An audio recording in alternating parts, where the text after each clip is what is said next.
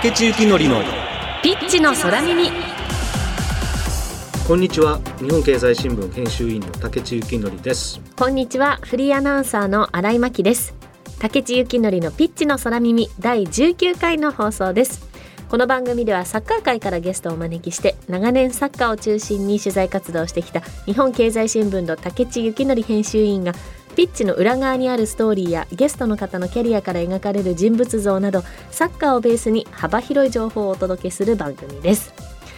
さあついにカタールワールドカップが開幕しました。今日も竹内さんと一緒に番組を進めていきますが今回の放送は実は事前収録なんです。というのも竹内さんこれが放送される時にはもう現地にいらっしゃるんですよね。そうですね。はい、はい。どんなことをしている予定ですか？えこれ11月21日なんですよね。そうです。だからもう開幕戦が終わった後かな。はい。は11月20日に開幕戦があってだから開幕戦の取材を終えてるぐらいの感じだと思いますけど。で2日後に日本代表戦があるとはい。いう準備はちゃんとできていることを願っています代表のチームはもうバッチリだと思うんですけどね。はい。私の準備は今のところ全く何もできてません。そうなんですね。出発前の今の竹内さん、はい、ということで今回はもちろんワールドカップ日本戦の展望を中心にゲストの方と共にお話ししていきます。そのゲストの方は元日本代表の柱谷光一さんです。CM の後ご登場いただきます。どうぞお楽しみに。そしてこの番組のツイートはハッシュタグピッチの空耳でぜひつぶやいてください。それでは竹内幸則のピッチの空耳この後キックオフです。この番組はヘーベルハウスの提供日本経済新聞の協力でお送りします。帰る場所があるから戦える。待っている人がいるから頑張れる。そして未来を夢見ることができるから生きてゆける。それは一流のサッカー選手もあなたも同じはず。だからヘーベルハウスは応援し続ける「オール・フォー・ロング・ライフ」ヘーベルハウス。竹地幸典のピッチの空耳。11月20日カタールワールドカップが開幕しました。日本は23日にドイツとの初戦を迎えますグループステージを勝ち抜く上で初戦の結果は最も重要と言われますが日本は強豪ドイツといかに戦うべきか。元日本代表であり J クラブでの監督の経験をお持ちの柱谷光一さんと日本経済新聞竹地幸則編集員がドイツ戦を中心にカタール大会の日本代表の戦いを展望します。柱谷さんよろしくお願いします。よろしくお願いします。よろしくお願いします。まずは柱谷さんのプロフィールをご紹介します柱谷さんは1961年京都府のご出身です。国士舘大学在学中の1979年に松本伊光監督が率いるユース代表の一員として日本で開催されたワールドユース選手権に出場。卒業後に日産自動車に入社し新人王を獲得するなど初年度から活躍されました。81年に日本代表としてデビュー。様々なコンペティションでプレーされています。87年からの5年間は弟の柱谷哲司さんともプレーされ92年の J リーグの開幕前に浦和レッズへ移籍。その後当時 JFL の柏レイソルに移籍しレイソルの J リーグへの昇格に貢献しました。96年に引退された後は指導者として2001年からは J2 のモンテディオ山形。2004年からは京都パープルサンガで指揮を取りその後は栃木 SC やギラバンツ北九州の監督を務められました。そして現在はアベントゥーラ川口のクラブテクニカルアドバイザー。拓殖大学サッカー部テクニカルアドバイザーのほか解説者としても活躍されています。ということで柱谷さんをお迎えしてお話を進めていきますが今日のテーマは11月23日運命のドイツ戦直前展望です。いよいよワールドカップが開幕しました。今回の放送の2日後に日本代表はドイツ代表と初戦を戦います。竹内さん楽しみですね。これは。本当ね、まああのドイツ戦の話に行く前にはい。まあ、あの11月1日に26人のメンバー発表がされて、はい。まあ、あの柱谷さん元日本代表のフォワードでもはい。あったし、えーそこら辺のところを前の選手のことをやっぱり重点的に聞いてみたいなと今日は思ってるんですけど。もはいわかりました。はい。はい。まあ、外れたことでちょっと話題になったんですけど、はい。大迫選手とかねはい。セルティックの点を取ってる古橋はい。京吾選手とかが外れちゃって、まあ、あの人選驚きましたか？まあ監督としてやっぱ一番考えるのはあの全体のバランスを考えると思うんですよね。で森保監督はそういうところは非常にバランス力の取れてる 指導者ですから、メンバーを見るとやっぱベテランから、まあ、今ちょっと乗ってる選手っていうところを、まあ、うまくバランスよく取ってるっていうのとあとポジション的にも、まあ、いろんなポジション3つぐらいのポジションできる、まあ、選手をしっかり入れておいたりとかしてやはりこのワールドカップ3試合で勝ち抜くための、まあ、メンバーっていうのを、まあ、先行してきたなっていうのが第一印象ですね。でその中でもやっぱりフォワードのところの人選なんですけれどもそれを初め見た時にあ森保監督はドイツ戦でこういうサッカーをすることで、ああ勝ち点を取りに行くんだなっていうのが見えたフォワードの人選でしたね。え ーそうですか。はい。それのまず一つ目がはい相手ドイツですからはい。当然自分たちが攻めて攻めて勝てるわけじゃないのではい。おそらく守る時間が長くなってはい。カウンターですよね。守って早く攻めるっていうことが多くなるのでどちらかというとやっぱりスピードタイプの選手をやっぱり重視してるっていうところが、まあ、あるのであの前田大然とかあのスピードのある選手をまず入れるっていうところとそれともう一つは当然もう守備もやらなきゃいけないのであのやっぱ守備で走れる選手っていうのをやっぱ選ばなきゃいけないですからやっぱりそこも重視して、まあ、フォワードのメンバーは選んだのかなという。でも大迫選手がちょっと外れたんですけども、まちょっと怪我気味であるっていうのとカウンターになった時にやっぱスペースにボールが出たボールに対してそれをカウンターにつなげる、まあ、スプリント能力っていうのはさすがにちょっと年齢的にも落ちてきているので、まあ、それを考えての、まあ、メンバーフォワードの選考だったんじゃないかなっていうふうに思います。私ドイツ戦はそうなんだろうな。そういう戦い、今柱谷さんがおっしゃったような戦い方になるんだろうなと思ってたんですけど、はい、コスタリカみたいに聞いて構える相手とやるときは、はい、どっかこう真ん中にくさび入れてはい、変化をつけなきゃ、まあ、ただ速いだけではもう多分崩せないんだろうなと思ってたんで、あそういう時に大迫とかいるんだろうななんて思ってたんですけどコスタリカ戦だったらじゃあ今度どうやって点を取るっていうような崩していくっていうような感じになるんですか、ね、僕はコスタリカ戦は、はい。やっぱウイングタイプの選手が一番のキーになると思います。剥がしていくっていうことですか、はい、サイドで、はい。あの突破できるうん。選手ですね。うん。まあ一番はうん。三笘ですね。はい、三笘がこの大会では やっぱ大ブレイクするんじゃないか、ん。大ブレイクしてほしいっていうか、今プレミアリーグでもの点を取ってて、あのー今本当に伸びているって世界で戦える選手になってきているので、やっぱ彼とかやっぱサイドアタッカーの選手が引かれた相手にはやっぱ有効になるんじゃないかなと思います。ドイツとスペイン、まあ、一応最初のドイツで最後のスペインっていうのが、まあ、かなりきつい相手だろうというふうに言われてて、でもそのドイツとスペインではまたこうこう攻め方っていうか攻略の仕方が変わるような感じはあるんですか？ワールドカップになると、うん。なんか日本が簡単に勝てるみたいな。みんなね、はい。せ日本人の人はそういうふうに思いますけれども。普通勝てないですね。普通に考えるあとドイツもスペインもね。はい。そう考えるとやっぱ日本がまず自分たちが簡単に勝てないっていうところからうん。スタートしなきゃいけないと思うんですよね。うん。うん。まあ、言い方悪いかもしれないですけど弱者のサッカーっていうか、弱者のスタイルっていうか、まず自覚するそうですね、はい。それが一番大事なのは1対1の局面をいっぱい作らないってことですよ。うん。1対1になった相手の方がもう確実に攻撃も守備も強いですからそれはボールに対してやっぱ密集の状態を作ってはい。抜かれてもカバーできる。うんボールを前につけられてもプレスバックして挟み込んで守備するとかうん。守備のところはやっぱりコンパクトにして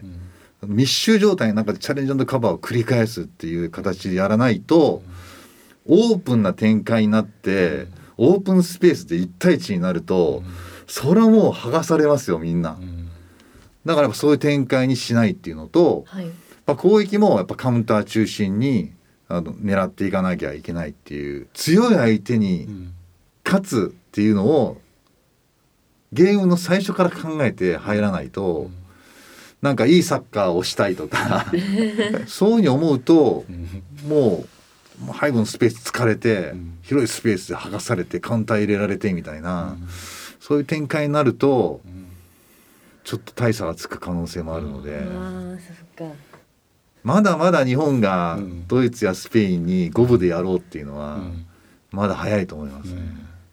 ビターッと引いてっていう感じ。まあ引いても前でもいいですがとにかくコンパクトに。コンパクトに、そうすればドイツ相手ドイツでも、うん。やっぱ粘り強くコンパクトにして守って、それで前線に、まあ、スピードのある選手を置いて、相手が少し人数かけて攻撃に来たところを、いい形で中盤でボール奪えれば、広いスペースにスピードのある選手が出ていって、それでカウンターで2人か3人で点を取るっていう、そういう可能性はあると思うんですよね。ですからドイツに勝つには粘り強くコンパクトに守ってカウンターを狙うっていうのが一番勝ち点を取れる方法だと思います。前田選手にかかってますね。まあ今だからまあそういう伊藤とかはい。前田とかその速い選手が前に珍しく日本にいるんですよね。そうなんですよ。だから今までだと、まあ、もちろん相手のディフェンダーも速いんですけれども、まあそれ以上うにん。相手を追い越せる、うん。そういうスピードのある選手が日本には揃ってるのそうで。珍しくね。ただ心配な要素もね遠藤選手の怪我も少し前にありましたけど。もう怪我はやっぱこの大会が11月に行われるっていうことであの各国のリーグが中断してこのワールドカップが行われてしまうのでうん。どうしても直前まで激しいリーグ戦が行われるので、はいはい。どこの国もやっぱその選手が怪我をするっていうリスクはある大会なのかなと思います。うん。ただ、まあ、遠藤選手はもう日本の今中盤の一番重要な外せない選手なのでいろんな報道によると脳震盪はいはい。ではあるけれども、うん。その骨とその脳波のところには異常がなかったっていう報道も来てるので、はいまあ間に合うかどうかっていうところかもしれないですけれども、うん。ぜひ間に合ってほしいなと思いますね。えー今日は柱谷光一さんをお迎えして武智幸徳のピッチの空耳お送りしています。ではここでゲストの柱谷さんのリクエスト曲をお送りしたいと思います、えー、 SMAP の夜空ノムコウをリクエストいただいたんですが、これは何でですか？これはあの98年にはい。ヒットした曲で、で残念ながら僕は選手としてワールドカップに行けなかったんですけれども98年の日本が初めて出たフランスワールドカップにははい。解説者としてあの1回戦から決勝までフランスにいて、はい。そのワールドカップを体験したあのそういう思い出があるので、まあ、その時に流行ってた曲ですからはい。ちょっと思い入れはあります。武智幸徳のピッチの空耳。柱谷光一さんのリクエスト曲 SMAP で夜空ノムコウお聞きいただきましたさあお話ワールドカップに戻しますがあの後半はドイツの警戒すべきポイントそして選手を聞きたいなと思っているんですが。はい、いい選手ばっかりだと思うんですけれども、はい。あの中盤の要になるのはあのバイエルンのキミヒが、まあ、中盤の要になるので、まあ、彼が、まあ、ゲームを作るっていうもうそういう役割になるんじゃないかなっていうどんな選手なんですか？思ってますあのサイドバックボランチ、はい。トップ下、はい。もうどこでもできる選手なんですけれども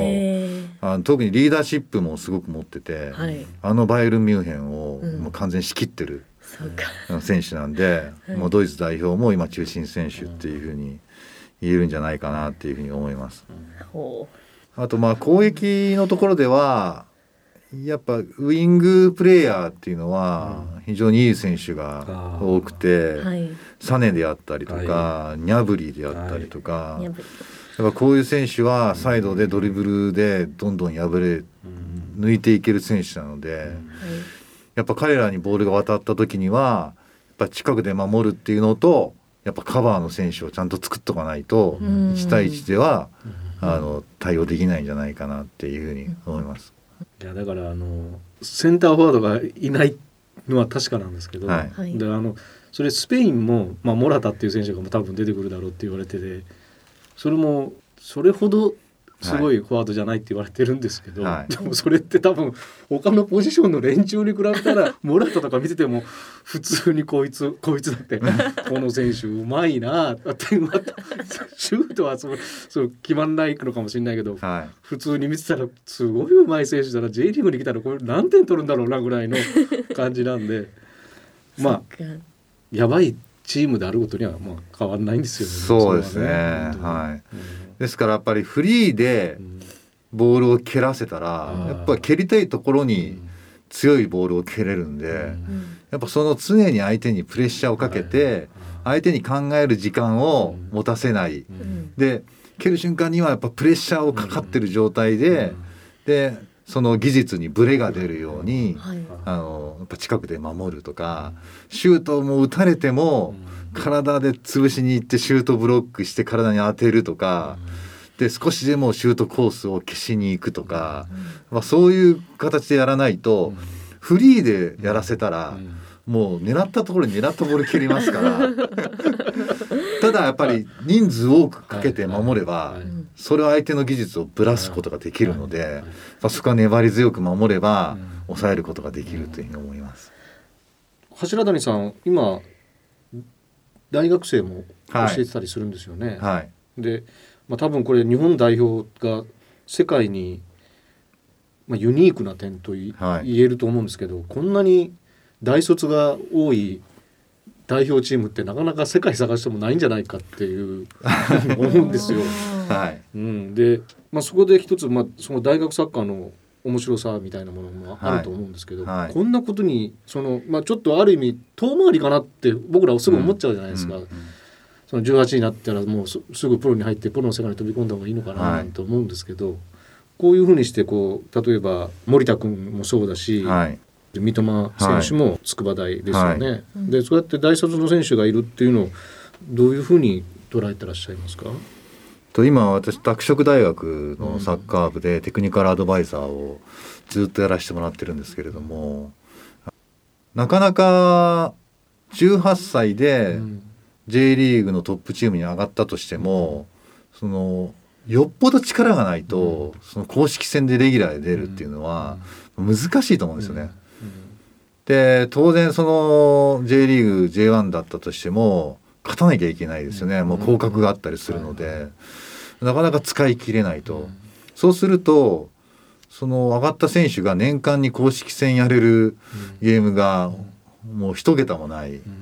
で90分やれるゲームもほとんどやれない、でその中でやっぱ大学っていうのは大学に入ってもちろんレギュラー争いはありますけれども、まあ、4年間であ大学リーグの公式戦をあのたくさんやれると。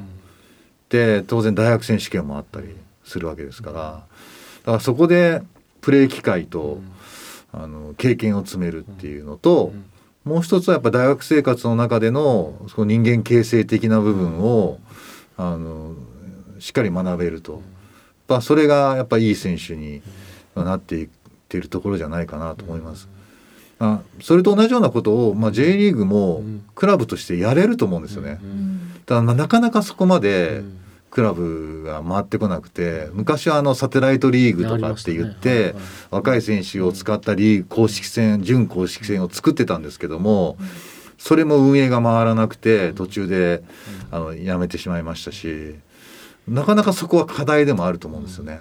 ですからやっぱ世界から見てその大学大卒の選手がこうやって世界で活躍する代表になるっていうのは珍しいっていう部分はあるんですけれども逆に言ったら J リーグがそこをやってないっていうところだと思います。まあ、世界はもうそれやりますよね。なりますよね。スペインリーグでもバルセロナが B チームを持ってて3部リーグで公式戦でバンバン試合やったりとか、まあ、あとはレンタルに出すっていう方法ですよね。試合に出られないとレンタルで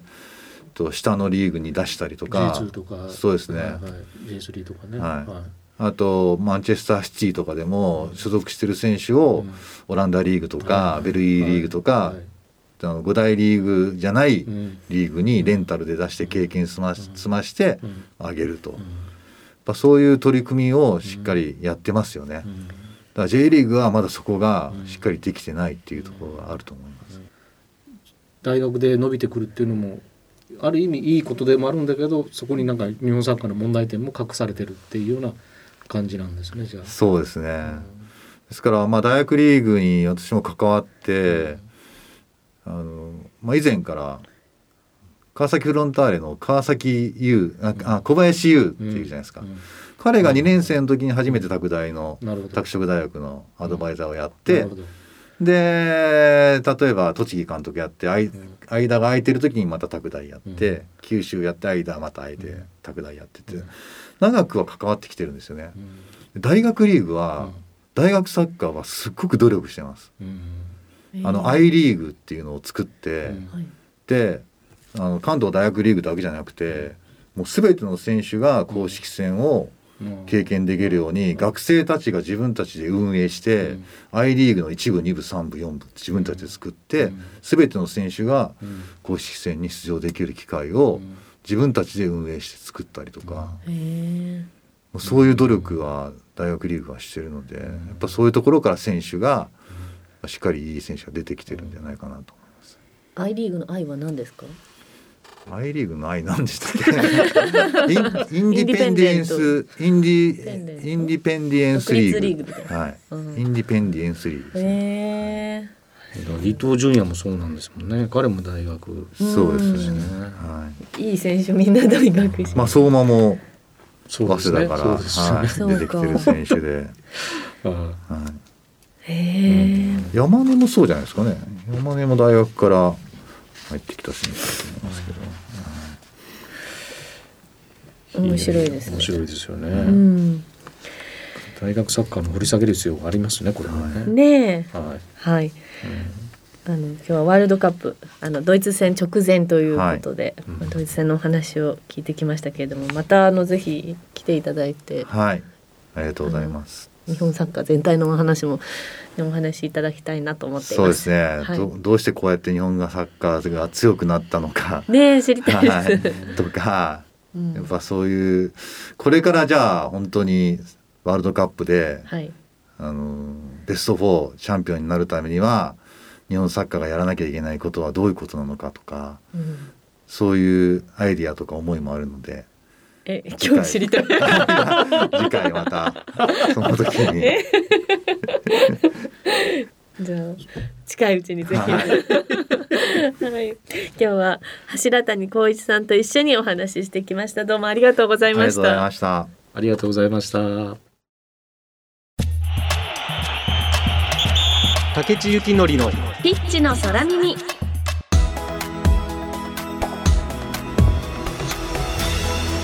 今日のゲストは柱谷光一さんでした。竹内さんいかがでしたか？頭から冷や水をかけられるってわけじゃないんですけどね はい。柱谷さんってご自分でもおっしゃってたようにその J2 のクラブの監督とかはい。長くされてでそういうところがこう弱小のチームが自分たちより格上の相手を食うっていう 常に考えてきた人なので、うん。なんかどっかあのリアリストなんですよねだから、はいはいもうちゃんと現実を見て考えるのがもう監督の仕事だからはい。だからそれをもう逆に私らのようなこう夢見がちな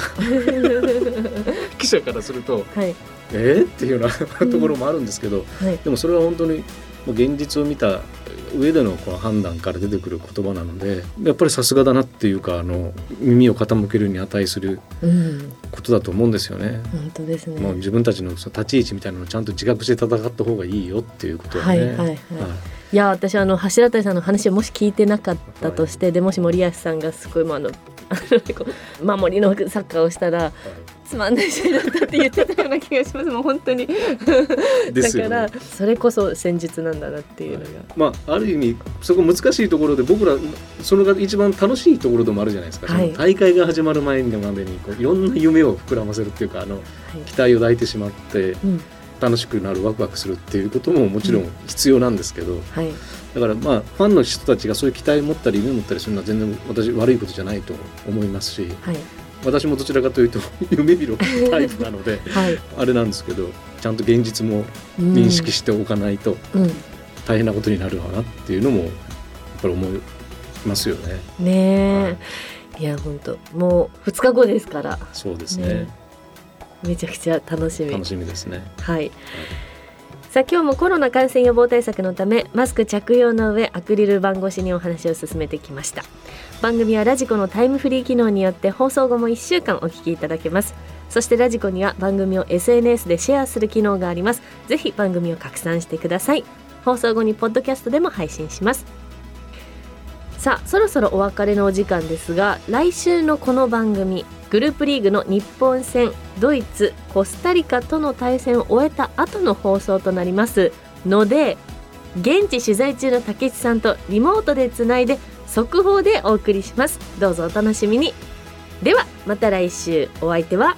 日本経済新聞編集委員の竹地幸則とフリーアナウンサーの新井真希でした。この番組はヘーベルハウスの提供日本経済新聞の協力でお送りしました。